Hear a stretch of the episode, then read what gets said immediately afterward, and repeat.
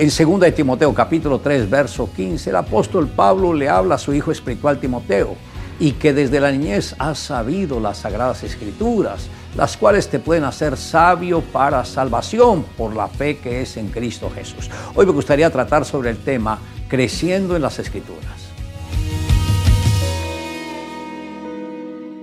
Timoteo tenía una gran ventaja, pues tuvo la bendición de que tanto su madre como su abuela fueran personas de fe, una fe que se alcanzó por el contacto que ellas tuvieron con la palabra. Dios les permitió transmitirla a Timoteo. Sabemos que la Biblia contiene los principios que pueden hacer sabio al hombre, operando una profunda transformación en todas las áreas de su vida. El Señor dijo, ya vosotros estáis limpios por la palabra que os he hablado. Esto está en Juan capítulo 15, verso 3. Solo por mantener contacto con la palabra de Dios, el Espíritu Santo va limpiando nuestros corazones. Las más grandes enseñanzas que logramos plasmar en los corazones de cada uno de nuestros hijos fueron en los momentos de esparcimiento cuando compartíamos de las actividades que a ellos les gustaban.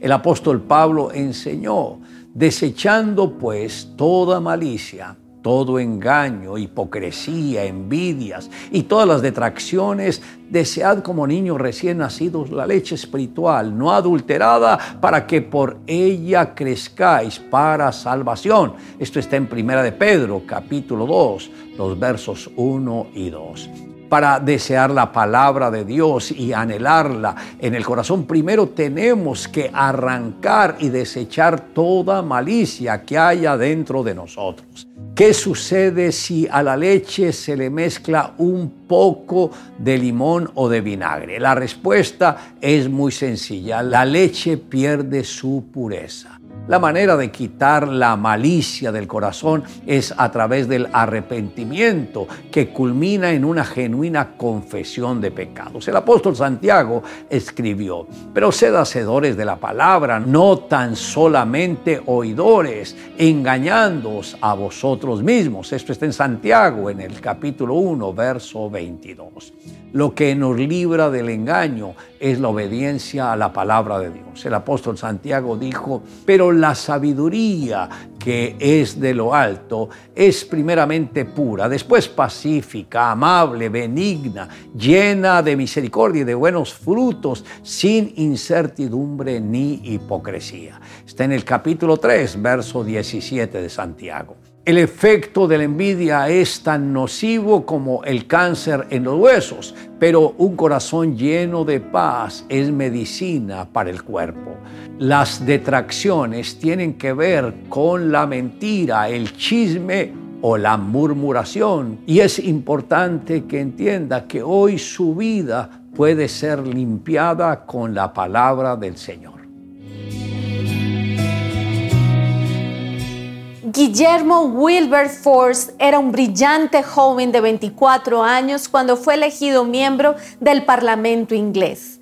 Era muy despreocupado en asuntos de religión, pero una vez durante un viaje por invitación de su amigo, el reverendo Isaac Milner, leyeron todo el Nuevo Testamento en griego, idioma que ambos amigos conocían perfectamente, y esa simple y sola lectura revolucionó la vida de Wilberforce. Fue un hombre nuevo, un digno senador cristiano y el abogado decidido de la abolición de la esclavitud. Tener contacto con la palabra transforma tu vida. Haz de ella una prioridad cada día y al leerla permite que sea ese espejo donde puedes ver lo que debes cambiar y dejar, que tus palabras sean impregnadas por sus verdades y su poder. Le invito a que me acompañe en la siguiente oración. Amado Dios, gracias por la palabra, gracias porque está a nuestro alcance, gracias porque al leerla, esta viene a nuestro corazón y nos guarda de apartarnos de lo que estamos recibiendo a través de tu palabra, de tus enseñanzas. Y también, Señor, nuestros pensamientos son doblegados a tu voluntad.